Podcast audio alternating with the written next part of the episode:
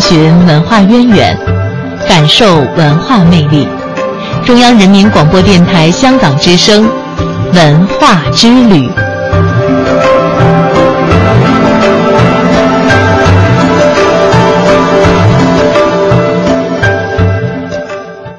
各位听众朋友，欢迎在半点评宣之后继续锁定中央人民广播电台香港之声，关注今天的文化之旅。那根据报道呢，一九七二年，美国总统尼克松首次访华的时候，一踏上中国就提出访问期间想看一看中国龙山文化的黑陶蛋壳杯。一个国家元首为什么会对小小的黑陶杯有这样大的兴趣呢？据说啊，在国外还流传着这样一句话。摸一摸黑陶蛋杯壳，就可呃蛋壳杯就可以长生不老。黑陶到底为什么会有这样的神奇？接下来呢，我们就为大家一起梳理一下黑陶文化。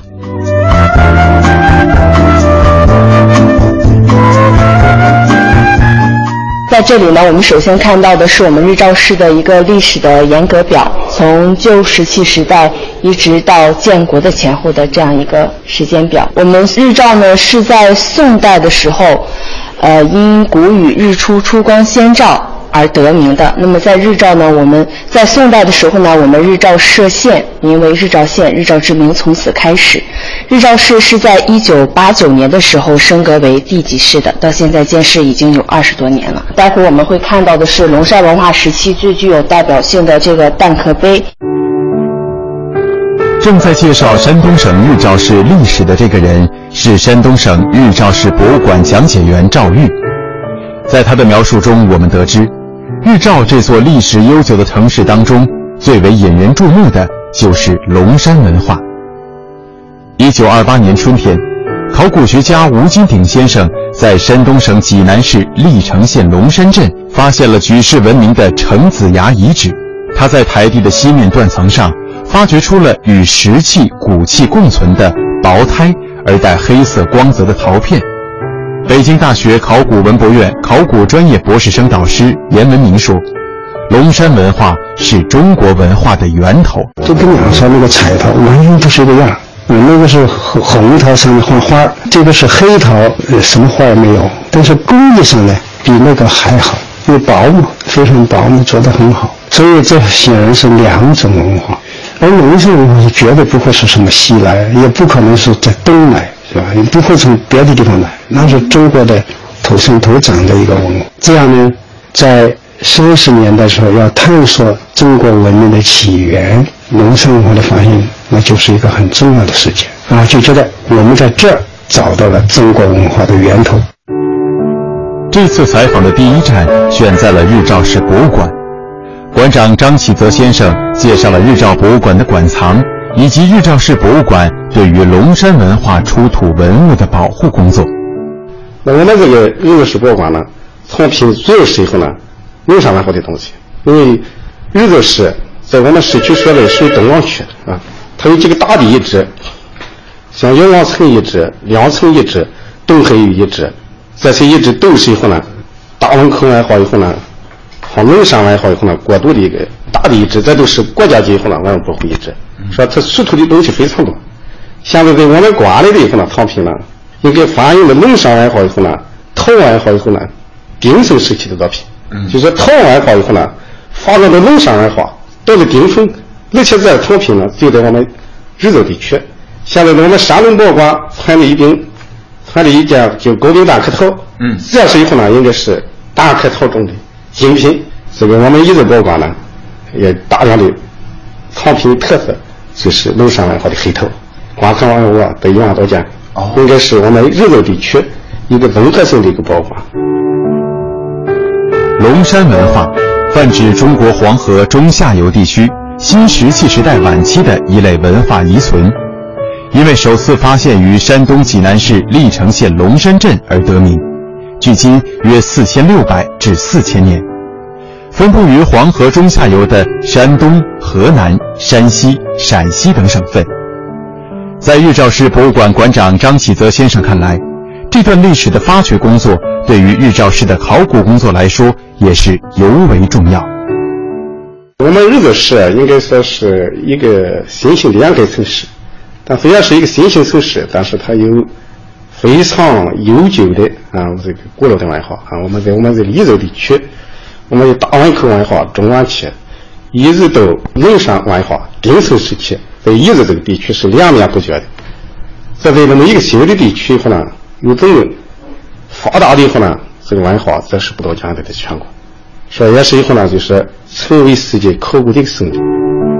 在龙山文化时期，大汶口文化出现的快轮制陶技术，在这一时期得到了普遍采用。磨光黑陶数量更多，质量更精，烧出了薄如蛋壳的器物，表面光亮如漆，是中国制陶史上的顶峰时期。博物馆讲解员赵玉为我们介绍了龙山文化的特点。日照的龙山文化在全国来说，呃，都是分布是比较广泛的。现在发现的遗址点呢，大概有四百多处。我刚才说，我们这个展厅是一个专题性的一个陈列展厅。那为我们呈现的龙山文化遗址的出土文物呢，是出土自这四个国家级的呃遗址：丹土、两城镇、东海峪，还有姚王城遗址。那龙山文化为什么称之为龙山文化呢？它的首次发现呀，是在一九二八年的时候，由咱们中国著名的考古学家吴金鼎先生首先在山东章丘的龙山镇发现的一种文化，所以呢，考古学家以它的首次发掘地来命名，命名为龙山文化。啊，它最为突出的特点呢，也就是当时出土的文物都是陶制的黑陶，人们所使用的一些生活器皿，所以考古专家也把这种文化称之为黑陶文化。龙山文化处于中国新石器时代晚期，这个时期农业和畜牧业较仰韶文化有了很大的发展，生产工具的数量及种类均大为增长，快轮制陶技术比较普遍，大大提高了生产的效率。同时，占卜等巫术活动较为盛行。从社会形态上来看，当时已经进入了父权制社会，私有财产已经出现。并且已经跨入了阶级社会的门槛。在讲解员赵玉以及文博馆员张雪晨的讲述下，龙山文化时期的人类生活方式也呈现在了我们的面前。那在这里呢，我们看到的是工艺精湛的玉器、石器，还有骨器，这些都是出土的原物。呃，我们可以看到生产工具的种类是比较的多，并且制作呢都是非常的精巧。呃，专家也为我们证实，在那个时期呢，有已经有咱们现在所谓的这个技术工人，哎，专业的这个工厂出现。有专门的工人从事这些生产工具的一个加工。咱们这些生产工具的名称是怎么来确定的呢？望形生意，嗯，就按这个样子是什么就是什么。再一个，有的呢，这个根据青铜器的这个名称来定的，那反溯到新石器时代。在这里，我们看到的是当时人们所用的一件水器啊，它的名字叫做陶龟。呃，这个因为龙山文化存在了大概有四百年到五百年这样一个时间，所以这件器物是它逐渐演变的这样一个过程。呃，它的造型呢，呃，非常的漂亮。下面呢是三个中空的带足，啊，支撑点呢是非常的稳固的。当时人们用来温水或者是温酒的一个器皿。商周时期的这个，甚至夏夏代的时候，这些这个青铜器的组型，基本上来源于这个咱东夷文明的这个龙山文。而且就是这些看起来有点动物的造型，我觉得。对呀，它就是。鸟首形喙嘛，就是鸟首像鸟一样的。嗯，还有你到那边看那边这个足，呃，鸟喙形足是少昊部落崇拜鸟，哇，你看像不像鸟形？嗯，还有带罐子，嗯，鸡冠子一样的，有的还戳俩眼儿。这是炊具。对，这是当时在四千多年前龙山文化时期人们做饭的锅。嗯，哎，叫陶鼎。就在我的印象当中，这些器具我觉得可能就仅限于一个容器，就是我们就平常可能做饭用的一个像那种。平底儿的，或者是这种圆弧的状的，然后我没想到它还会带脚，吓唬我嘛？你肯定要带脚。再一个，它这个很多这个东西，它这个由生活器皿转为祭祀用品，然后上升为礼器，这也是文明的一个象征。理智的出现就是文明的出现。嗯，所以说这个文明和它的饮食文化关联非常密切。这里看到的也是一件吹器，嗯，它的名字叫做陶眼，嗯，是一个复合型的一个用具，它分为上下两个部分。下面的呢，称之为这个立，上面的称之为赠，相当于咱们现在生活中的这个蒸锅，下面来煮东西，上面来蒸东西。因为它中间这个收腰的部位呢也是非常的科学，它是用来放置篦子这件器皿的。嗯，呃，上面有很多的小孔，便于蒸汽的蒸发。下面因为是中空的这件器皿，所以下面是来煮东西，上面来蒸东西的。啊，这个就是咱们那个您刚才说的篦子，就是咱们现在生活中那个篦子原型。对，啊，不行。但是它并不像咱们那个原来就现在用的那种，可能是一个大平片它上面还会有一个像灯眼儿似的这种东西，有有眼儿啊，戳的眼儿嘛。啊，那那个凸起来的那部分是抓手，不然你拿不出来。哦，蒸法是中国人独自发明的，外国人没有。外国人除了烤就是煎。嗯，它蒸蒸法是中国人的发明，比较利于这个食物的营养的保存。所以说，对中国这个这个是我猜一下啊，这个是灯的那个座吗？不是，这 也是也是做饭用的，相对正确，因为这个其实也是灯的组型。嗯哼，哎，这是蛋壳黑陶高柄杯。嗯，壁厚呢，尤其是口沿部分，啊零点三毫米左右。哦，这就是黑陶的成品。哎，对，因为我之前听过这个有关于黑陶的简单的介绍啊，就是说它烧制的特别难，而且特别特别薄。哎，像这种东西一般就是说作为礼器使用，生活中一用就碎。因为在一些这个中型以上的墓葬里才有发现，那个当时这个新石器时代那个墓葬相对来说还是比较简约的，嗯，但是在一些中型墓葬里发现，而且很多看来都已经破碎了，说明它是个礼器，随葬和祭祀用的。因为它存在的时间比较的长，你像四千多年前做出这么精美的礼器也是非常不易的。嗯，这里展示的就是娄山文化时期人们生活中的一些生活器皿，嗯，呃，包括盒呀。就是他们吃饭的那个碗，相当于咱们现在生活中的。另外就是各种容器、各种造型的这个壶。这看起来他们还挺讲究的，就是比如说这个盒哈，就咱们现在可能吃饭用的那个碗，还没有他们这个设计的复杂呢。就是看它旁边还会有一圈什么这种架的东西啊之类的，咱们现在可能就是一个简单的一个圆。工业化生产现在都是。这些东西在这个夏商周时期啊，都演变为青铜器了。夏商周时期的绝大多数青铜用用具啊，足型都可以在龙山文化里找到。哦，那这些展品为什么有的会有白色，还有黑色，还有黄色？不都是黑桃吗？呃，它有的时候由于火候的原因，啊哈，呃，有时候这个氧化以后还要再还原，造成这些结果。哎。并不是这个所有的，它都一个是加工过程中有意为之，一个可能就是烧窑的失败。发现咱们看的这些器皿是越来越大哈，这个这么大，这个是这个是镂缸，它是一个酿酒器，它其实主要都是起到一个呃过滤的这样一个作用。这边展示的呃是一个制陶的一个景观图。嗯，第一步是淘洗这个陶土，呃，选出比较精细的陶土之后呢，进行一个快轮拉坯的这样一个技术成型。嗯，哎，另外呢是一个打磨，使这个器物的表面更加的光滑。最后呢是一个高温渗渗碳的一个烧窑的方式，出来了精美的黑陶，啊，还原了一个制陶的景观。四步左右就出来了。其实很复杂，应该是这个十一二步。嗯，它这个简约一些，中间省略的那些还大概包括什么呢？呃，一个是选泥，嗯，再一个就是这个沉淀，哦，沉淀完了以后拿出来发酵，发酵以后再阴干，总共十一十一二步，啊，就是对于它的这个最后阶段是入窑烧造，啊，整个选材的过程咱们都省略了，但是其实过程还是很复杂的，是吧？呃，过程非常复杂，好的黑陶。张老师可以说一下为什么是黑颜色的？它就高温渗探造成的，你到时候这个把。器物放到这个窑里边，然后密封，密封以后往里边放入一些这个当时用的是稻米那个秸秆往里边让稻米秸秆慢慢的阴烧，然后稻米秸秆烧热了以后不是炭黑吗？嗯，慢慢渗到这个陶坯里边。啊，不是最后上色的，呃，不是，它慢慢那个呃那个碳元素渗到里边去了。哦，等于是从里到外，而不是从外到里的这种对对对，山东大学的这个在这地方搞了十几年的这个区域系统调查和考古发掘。它有些有些这个成果都经过这个理化分析了，他们的测定就是这个黑陶那个碳从哪来的？稻杆里。对，它因为我们平常看那个稻杆，并不觉得它会产生这样的一个算沉淀的颜色吧？你烧黑了就那个样，它放在里边闷烧。啊，现在在西双版纳还有。嗯哼，它露天烧，它没有窑。当然龙山文化到现在也没找到窑啊，他把一堆这个陶器放堆在那，上面堆上一大堆那个稻杆，用泥巴再糊上。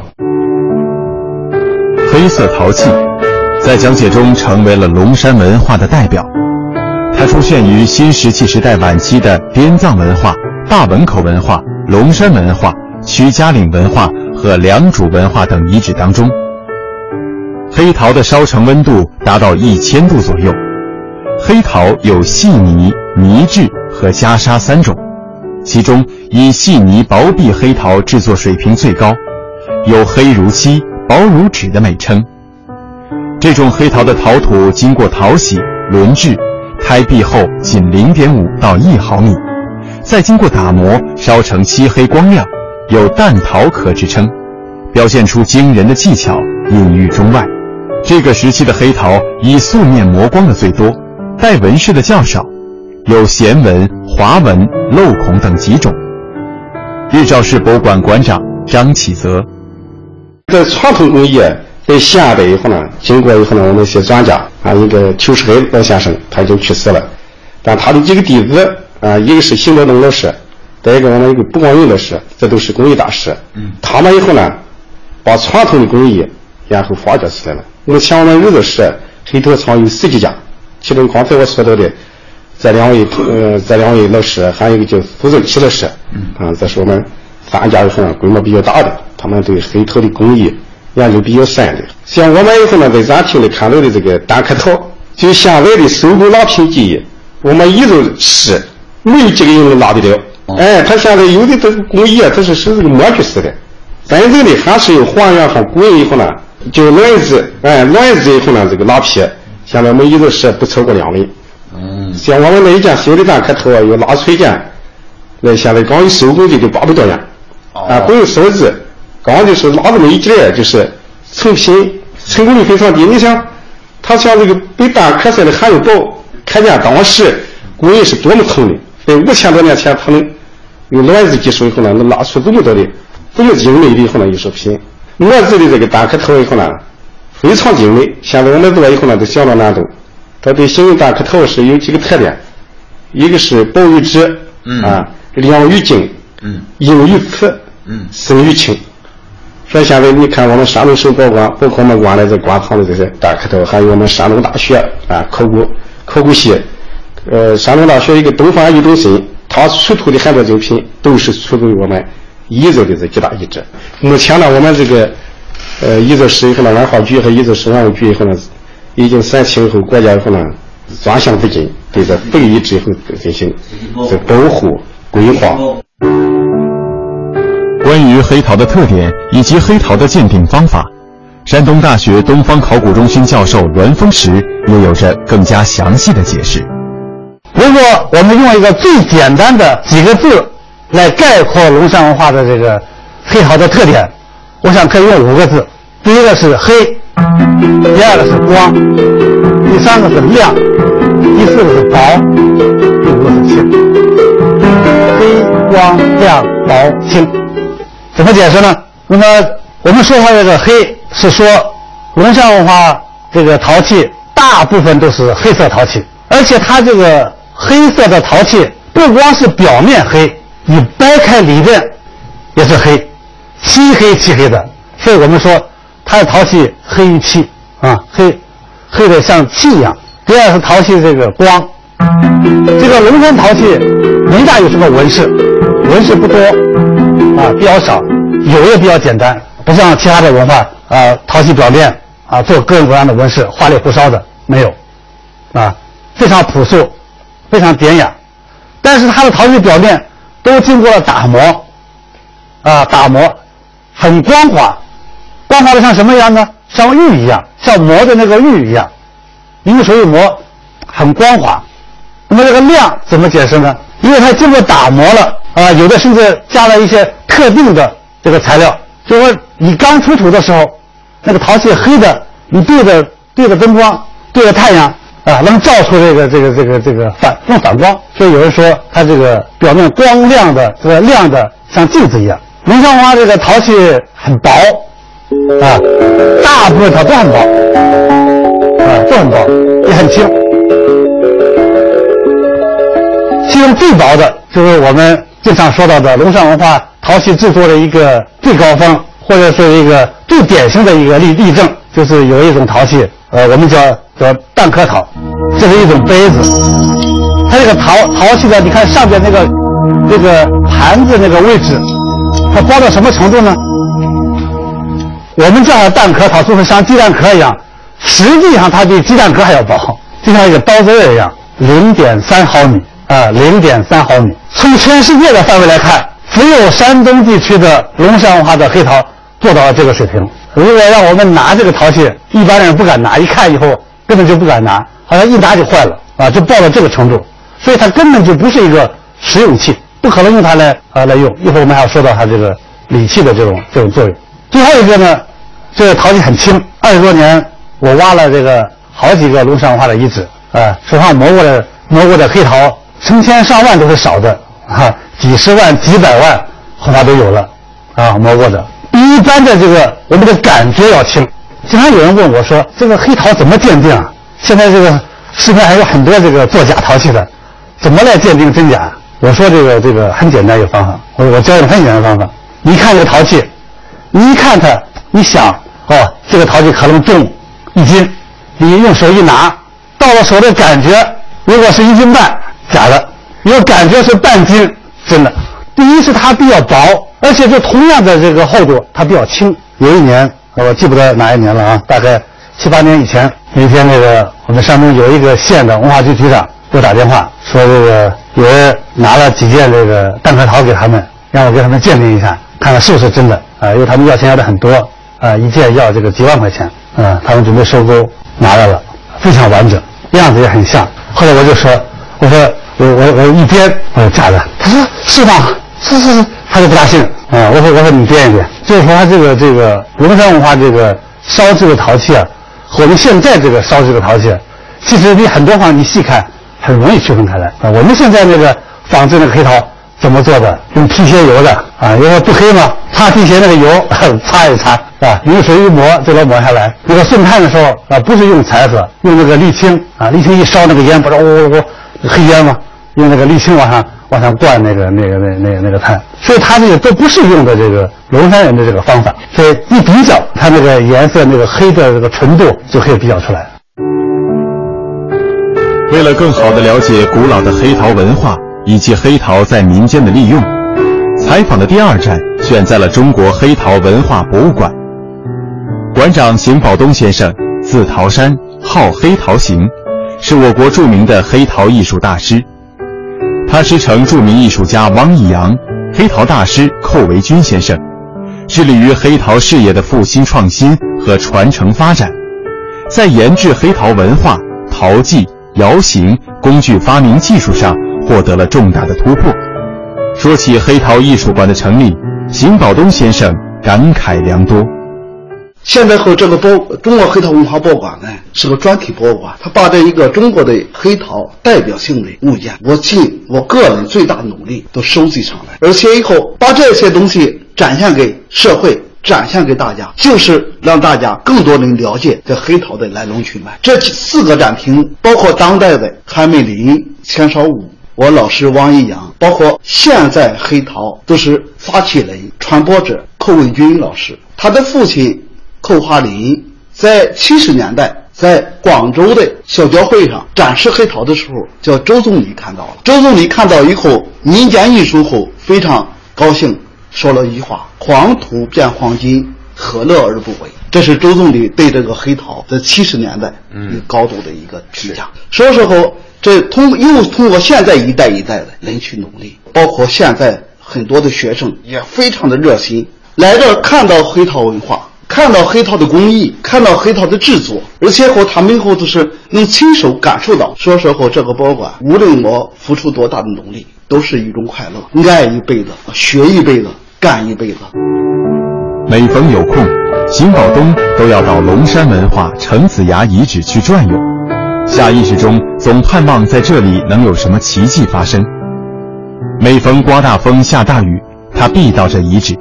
雨水冲刷过的原野上，最黑亮的颜色就是最好的陶片。功夫不负有心人，一次雨后，邢宝东发现了几块陶片。拿起来一看，黑如漆，薄如纸，硬如瓷，亮如镜，声如磬。他不由自主地跳了好几个圈，找到了，这才是黑陶。这才是我们民族的瑰宝。这些陶片表里如一，任沧海桑田，任岁月流逝，依然是光亮如故。他天天捧着这些陶片反复研究，把烧好的现代黑陶打碎，反复对比，不止一次对人说过，这就是黑陶的标准。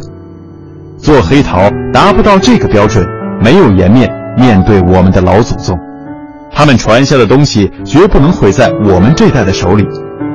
因为对黑陶文化的热爱，邢宝东先生与众多艺术家、考古家、陶瓷专家联合发起了山东省黑陶艺术委员会。